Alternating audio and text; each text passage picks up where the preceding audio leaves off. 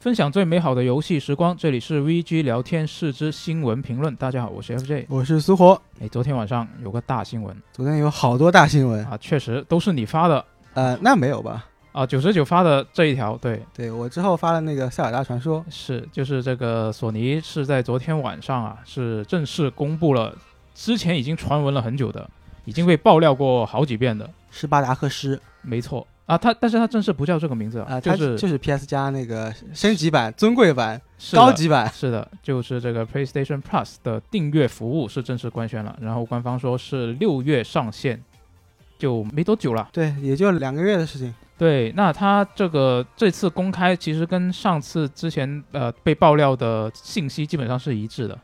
首先它是分三档嘛，第一档它就是价格跟权益都是跟现有的 PS 加会员是一致的，然后第二档呢是五百一十五港币一年，然后包括第一档的全部的权益，然后还额外增加了四百款的 PS 四和 PS 五平台第一方和第三方游戏。那这四百款游戏里面究竟有哪些游戏呢？官方其实是还没有公布一个具体的游戏库的详细名单啊，但是官方是也是透露了一部分的作品吧。现官方是说，目前是计划在服务初上线的时候呢，是就已经包含了《死亡搁浅》《战神》《漫威蜘蛛侠》还有《漫威蜘蛛侠小黑猪》，还有《真人快打十一 Returnal》等作品。官方就只是这么说而已，这是官方的原话。嗯，那呃，第三档，第三档的权益呢，它是在第二档权益的基础上，还在增加了三百四十款的 PS 三游戏、PS 二、PS 一、PSP 游戏。那其中 PS 三的游戏呢，是只能以云游戏的方式去游玩。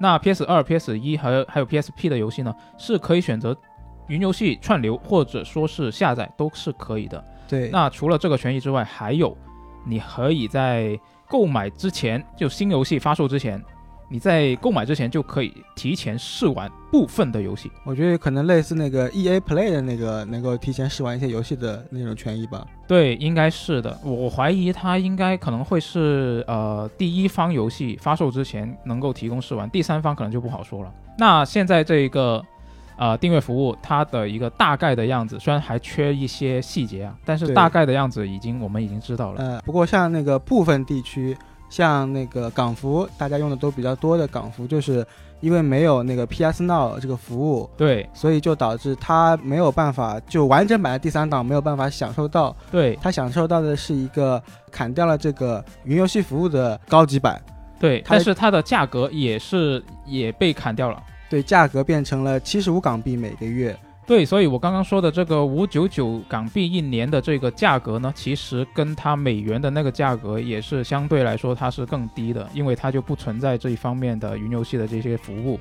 嗯，那看到这个官宣的消息，你觉得怎么样？这个订阅服务，呃，它现在分三个档嘛，然后最吸引我的肯定是第二档那个升级版，包含四百款 PS4、PS5 第一方和第三方游戏的那一个档。对这一档才是真正的订阅制嘛，第一档就是跟原来的一样。对，他也说了那个小黑猪跟那个 Returnal 等作品会加入嘛。其实我昨天还在跟秋雨说，就是 Returnal 上线多人了，呃，双人模式我们两个人联机玩一下，然后一打开商店，啊，没有打折，然后就有点心痒痒，嗯，但又又想等个打折，然后现在它游戏会直接入库了嘛，我觉得这样还挺有吸引力的。不过我觉得将来可能就是 PS 加的那个基础档，就是现在这些档，它可能慢慢会像 Xbox 那边金会员一样，可能嗯会陷入一个比较尴尬的境地。就是它的到时候的会免游戏阵容会不会就变得比较菜了？呃，对，我觉得这可能会是一个资源倾斜的问题。嗯，就是你比如说你索尼把资金啊去买那些入库游戏啊放到第二档里去了之后，对，它肯定会把一些更加吸引的作品放到第二档里面。嗯第一档里面可能就不送那么那么具有吸引力的作品了。嗯，不过 PS 加用户起码在 PS 五平台上还有一个那个 PS Collection，能够玩到一批不错的 PS 4游戏，我觉得这个也还是挺好的。甚至我觉得它可能会阻碍一批玩家去升级到 PS 加的那个升级款。是是有可能的，呃因为特别是新玩家。呃，对，比如说你看战神这次确定要加入那个 PS 那个升级版，第二档里面，嗯、对，包括还有真人快打十一，我记得印象中啊，他们好像都是在 Collection 里面的。对，就是如果我是一个刚买 PS 五的新玩家，我之前都没有 PlayStation 的，那我现在我肯定是会先开这一个第一档的服务，然后先玩一这一批游戏。对，这这么多游戏我都还没玩过呢，是吧？对，那肯定是先开第一档，第二档可能就以后再说了。不过我觉得，呃，随着时间的推移，这个情况会慢慢减轻的。嗯，因为毕竟这边的库里的游戏都是 PS4 上游戏，将来随着 PS5 的游戏逐渐增多，我想后面呃升级版里面它里面囊括的 PS 游戏的比重会慢慢增加。是这样子的话，整个库的吸引力就会慢慢增加，对，让玩家去进行一个升级。是的，那这一次的这个订阅服务刚出来的时候，我第一第一反应可能没有你那么的积极啊，因为毕竟我们每天看新闻，每天写新闻，那既然我看我看到这个东西的时候，我就忍不住的会以更加怎么说呢，更加行业向一点，没那么玩家的一个视角去看这个东西。不要主机战争好吗？我也这也不是战争啊，这是一个啊很正常的啊一个、呃比较行商业一点的思考吧。其实消费者也可以去对比嘛，因为毕竟你要货比三家嘛。是，就是你要是光跟自己比的话，光跟索尼自己比的话，像你之刚刚说的，它绝对是一个好事，因为它是新增了给你一个新的选择嘛。对我原本没有这个东西，但是我现在可以这么做了，它肯定是好事。对但是就像我刚刚说的，你就算是消消费者，你还是买东西要货比三家的，你就没有办法去呃不不去对比你跟友商究竟它究竟有没有一个足够的竞争力。我想了一下，就是你要对比的话，其实你要你会有很多维度可以去对比，就是你这个呃索尼的新的订阅服务，你跟微软那边的 XGPU，你去对比的话。有很多可能涉及一些比较主观的东西，你要去考虑的。比如说呢？就比如说，我想玩的游戏究竟在不在这个平台上啊？嗯这种很实际，是不是？对，但问题就是，呃，这个可能会比较因人而异，所以我昨晚是先把一些比较容易量化的东西先来对比一遍，嗯，然后主观的东西我们可以放后面再说。嗯，首先就是价格方面，价格这个很决定性是吧？毕竟买东西吧，肯定要看价格的。叉 GPU 这边呢，官方的定价我们都看港服啊，官方的定价叉 GPU 是七十九港币一个月，然后它是没有整年买的这个套餐的，那它是它就只能一个一个月买。就如果你是在那它的官网上面直接去呃，就是你登登录账号，然后我就订阅这样的形式的话，嗯。它是只能一个一个月买，所以你全年买下来你是需要九百四十八港币一年。啊。但是它官方也有提供一些呃，官方商城有一个订阅卡，你就相当于是买那种实体卡，只不过它没有一个实体寄给你，对。他就发直接发你一个码，那种的话你就可以按季度买，但是它那个也没有按年的一个选项，你只能按季度。如果你要用用这种方式去买的话呢，其实它就并不是一个呃最佳的方式。如果假设你还是要在港服的官方商城里面买这种订阅卡来开通这个服务的话，最佳的方式是什么呢？是买它的那个金会员的订阅卡。就是三百四十九港币一年，你然后这个就可以按年买。再转换成 XGPU。对，然后加十块钱这个港币就可以转换成 XGPU 了。嗯，不过我觉得对于国内大多数玩家而言，这两个方案可能都不是他们通常来说购买 XGPU 的方案。没错，就大家都是用更加薅羊毛的方式嘛。你在淘宝买那种低价服的 key，实际上那种也是从官方的那种订阅卡买过来的，只不过它是在低价区买的，因为 XGP 这边是支持跨区嘛，那所以现在的一个比较正常的价格就是呃，你可以以大概两百多块钱人民币的价格就可以买到一年的 XGPU。嗯，对，这样这方面的话，索尼可能就呃，索尼毕竟没有分区嘛，啊、对不是，我没有跨区，不能跨区，不能跨区，对，是的。那这个两百多一年只是针针对老用户，如果你是新用户的话，最极端的情况下，你可以做到三十块钱人民币一年。我记得以前好像有那个三年一百，对对100对，就是那个，对，就是那个，你平均摊下来就是三十多一年嘛。对，这个是极度薅羊毛。对，是的，这这个真的是非常的杀手级的一个价格嘛。然后，呃，这个价格是一方面啊，然后另外一边，我们我们先来对比一下 PS 加这一边的价格嘛。呃，因为它分三档，第一档我们就不讨论了，因为还是原来的那个会员。对，然后第三档，因为第三档它是有一个云游戏的服务，其实对于我们这边用不到的，呃，我们也可以不太去考虑。呃，它除了云云游戏之外，它还有一些呃老游戏，PS 嗯二、PS 一的老游戏，PS 三那个我们就忽略它，因为它得必须要是云游戏嘛。真正会去通过这个订阅服务玩老游戏，而且是 PS 二以及之前的还有 PSP 的游戏，我觉得这样的用户应该会是比较少数。对，我觉得它是一个面对特定人群推出的服务。它这个第三档公布的时候，我其实还挺吃惊的吧，就是我惊讶的发现，我的 PS 五突然能玩 PS、PS Two 和 PSP 的游戏了。不知道这是 PS 五设计之初就已经规划好的内容，还是说，呃，官方最近才打算推出一个这样子内置的一个模拟器，想让玩家能够通过模拟器形式来游玩 PS、呃 PS Two 和 PSP 的游戏。我看到还有一批玩家啊，就是希望，呃，索尼能够放开这个老游戏的下载购买权限，就是说你不订阅这个服务，也能通过下载购买，然后来玩到这老游戏。不过目前来看，索尼并没有开放这方面的权限。对，那所以我觉得要对比的话，我们还是用第二档这个 PS 加的 Extra 来对比好了。官方的定价就是七十五港币每个月，然后如果你要按年买的话呢，你是可以以五百一十五港币每年来买到这个服务，那折算下来人民币就是四百一十八人民币每年，换算下来大概是三十四块钱每个月这么一个价格。那你对比，你三十多块钱一个月。然后隔壁是三十多块钱一年，这个就真的很难很难去打赢它了。毕竟它有这种薅羊毛的方式。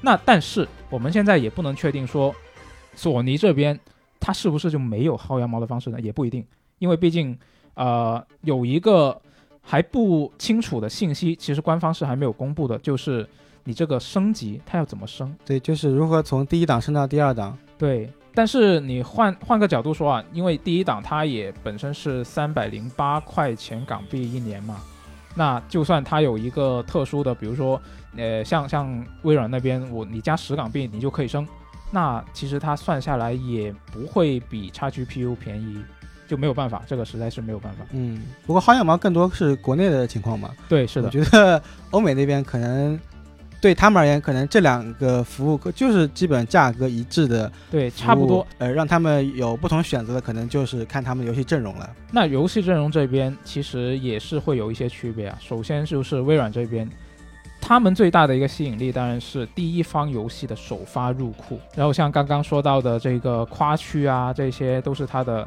可以跨区啊，这些都是它的一个优势嘛。嗯，哦我数了一下那个 XGP 现在的游戏数吧，就是主机端的啊，嗯嗯，大概有那个三百多款吧。嗯嗯，那索尼这边它官方说的是大概四百款游戏嘛，四百款左右。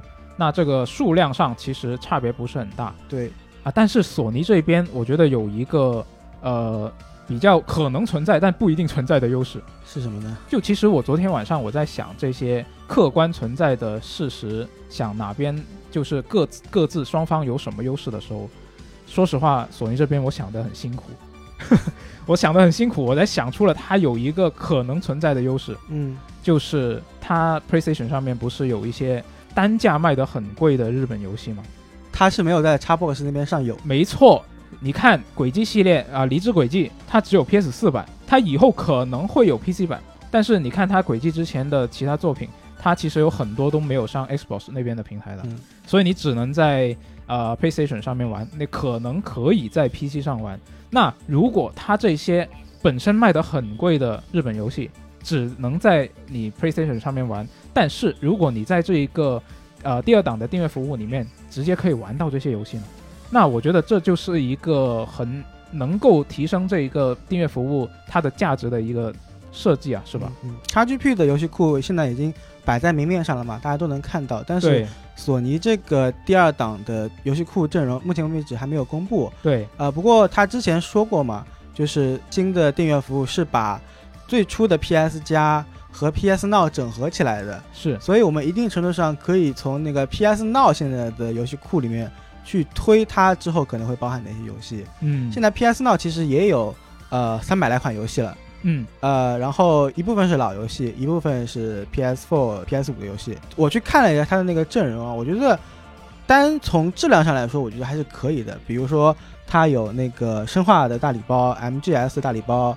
战神大礼包、最终幻想大礼包、忍龙大礼包，它就这种大作的这种系列的礼包，我觉得还是挺多的。也有一些像那个小众的作品，比如说像《午夜国度》《魔女与百骑兵》这种，可能稍微偏冷门一点的，也有一些第三方首发游戏，比如说这个月刚发售那个《影子五十三》，它就是首发那个 PS Now。是单从这样子来看的话，我觉得游戏库的阵容也还行。如果直接把这个库拿过来的话，勉勉强强可以接受，但我觉得还是有点微妙，因为主要微妙点就是它的新的游戏实在是没有那么多。就比如说如龙系列，它那边只有四跟五，六没有，更不用说七了。呃，再比如说生化系列，我记得生化七之前是在那个 XGP 里面的，但是在在 PS Now 里面的话，可能就只有到生化五，还不知道生化六了。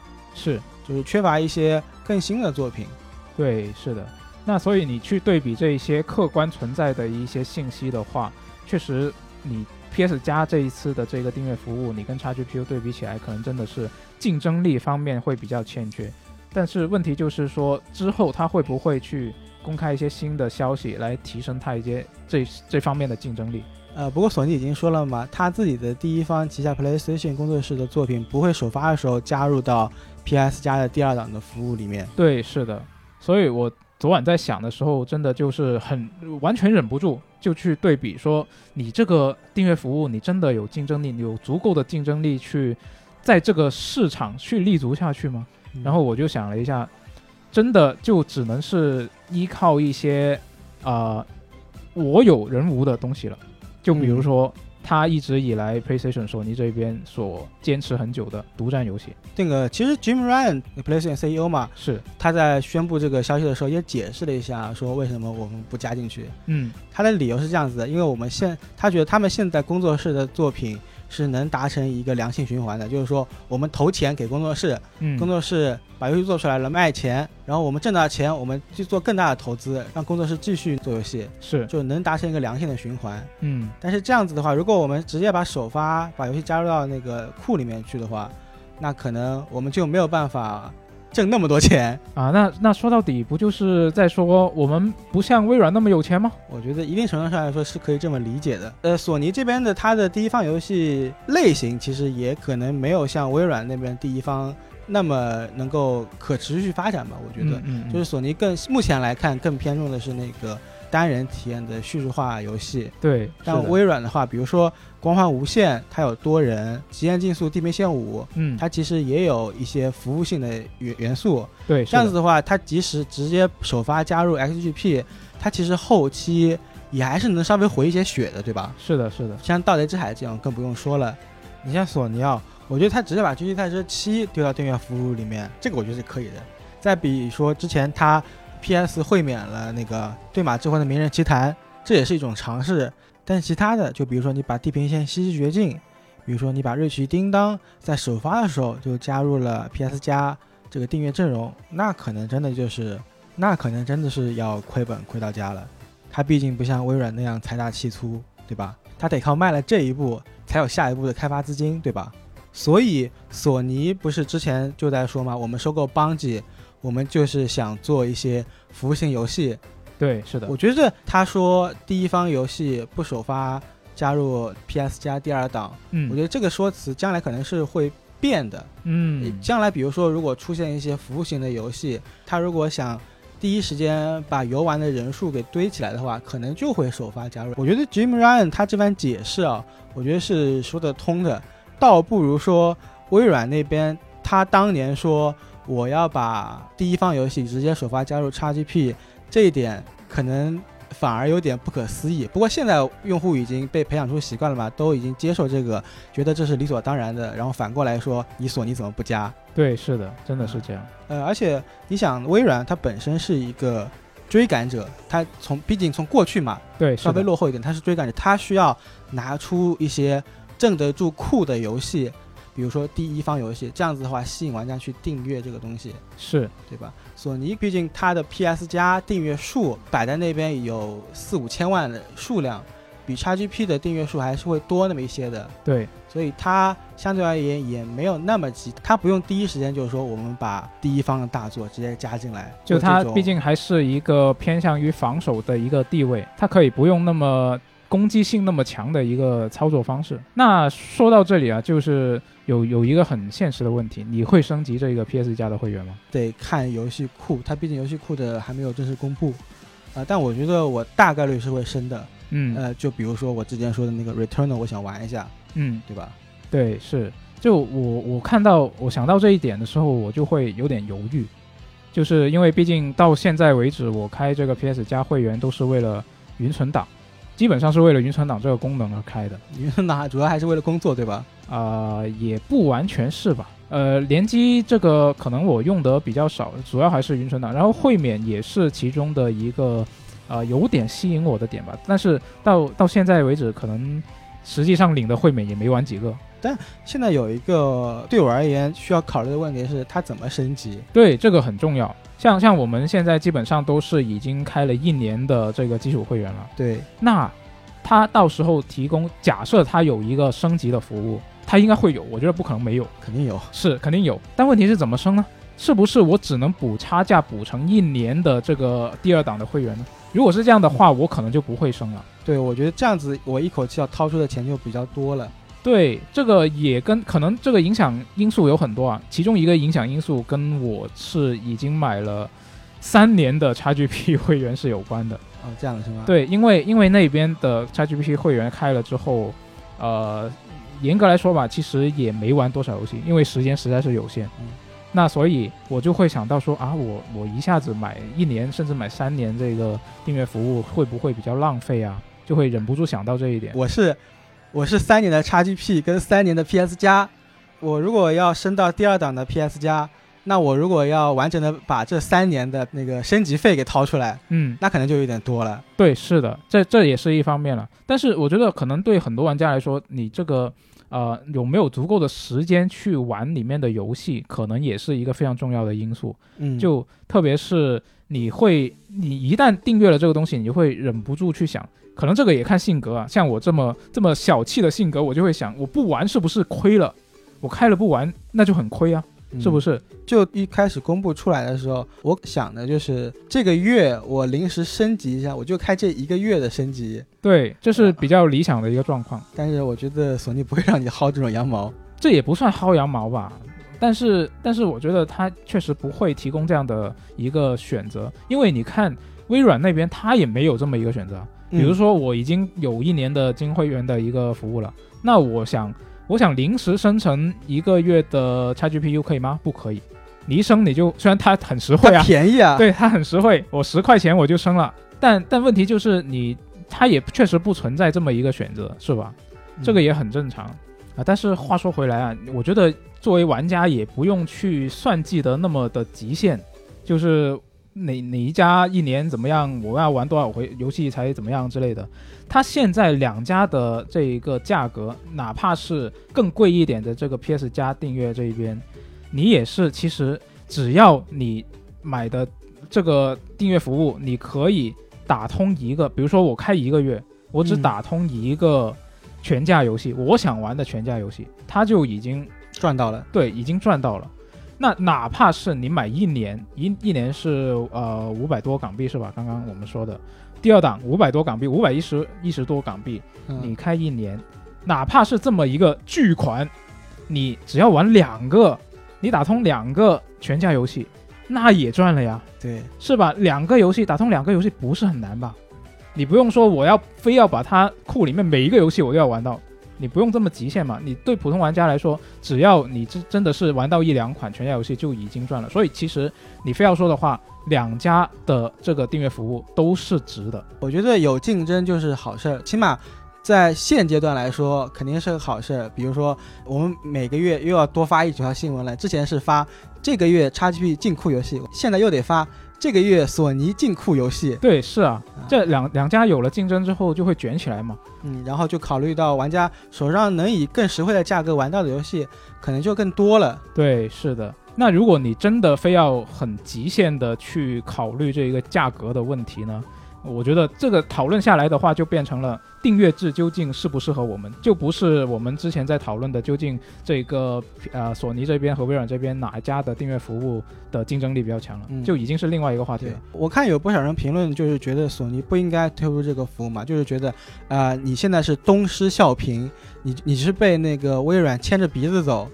确实，我也有这么一点感觉。但是我觉得可能就是订阅制，它是一个呃行业的趋势嘛，嗯索尼迟早也会跟上这样一个步伐。嗯，很多人都这么认为。而且我觉得某种程度上来说，微软已经帮索尼把路给趟平了。嗯呃，微软它现在已经有一个很成熟的订阅制服务，它跟各大厂商已经去跟他们沟通好了，各大厂商都有相应的那种条款了，然后这样子跟索尼接洽起来的话更加方便一点。然后对于那些担忧的小开发者来说，微软已经拿数据去说服他们了。就比如说他在今年的 GDC 上，他分享了一些数据，加入 XGP 的用户，他玩的游戏类型更丰富，花的钱更多，嗯，他已经拿这方面的数据来论证了订阅制服务是可行的。对，这样子的话，他给索尼一定程度上摊平了一些门槛，这样子后续索尼去跟厂商谈的话，可能就相对好一些。对，厂商可能就不会再抱有这一些方面的疑问了。对，但是说到这里的话，我又会想到说，这会不会引起他们两家呃新一轮的那个竞争？就是就是你在对这些开发者方面，你要给他们怎么样的优惠，才能吸引到他们来登录我们这边的平台？这些我会我会觉得说，可能之后会有新一轮的一些腥风血雨。那不是对开发者也更好了吗？对，确实确实，就这之后，我会很期待之后的一些业界新闻，或者是来自一些呃业内人士的爆料啊，比如说啊、呃他们会不会有一些就是提供一些怎么样优惠的条款，才吸引他们，比如说只上我们这边可不可以啊之类的，是吧？我会很期待之后会有相关的这些新闻出现啊，但是普通玩家就不用在意在意这些问题了，你就只考虑怎么样用最低的价格玩到自己想玩的游戏就好。嗯，那你真正想省钱的话，你就完全是可以，你攒够了你想玩的游戏，比如说我有呃，我等到了这个呃《新战神》第二部是吧？它进入了这个库里面，然后我想玩，我不想去全价把它买的买下来，那我就等它入库了，然后我买一个月，一个月七十五块钱，那我我一个月有时间把它打完，那我就赚爆了是吧？嗯，对，就完全你可以用这种方式去利用这个订阅服务。虽然说它是全年买会每个月算下来比较便宜，但是如果你是按作品来算的话，我觉得是对于时间不是特别充裕的玩家来说，它这个可能是一个更加合适的利用订阅服务的一个选择。嗯，现阶段索尼只是刚刚公布了这个订阅服务，更多的详情啊，比如说具体游游游戏库是什么样子的，怎么升级，其实还没有公布的很详细。我觉得四五月份可能就会有一个 showcase 来详细的把各种条款呀说明清楚。嗯，是，那就期待官方公布更详细的消息。那就现在所知道的这一些情报来看，不知道大家是怎么想的？就是大家如果你是觉得说你会觉得这个订阅服务比较吸引啊，比较适合自己啊，或者说是你觉得它根本不值啊，你也可以在评论区里面跟大家分享一下，告诉我们。那以上就是我们这一期新闻评论的全部内容了。大家有什么想法的话，都可以在评论区告诉我们啊。那我们就下期节目再见，拜拜。拜拜。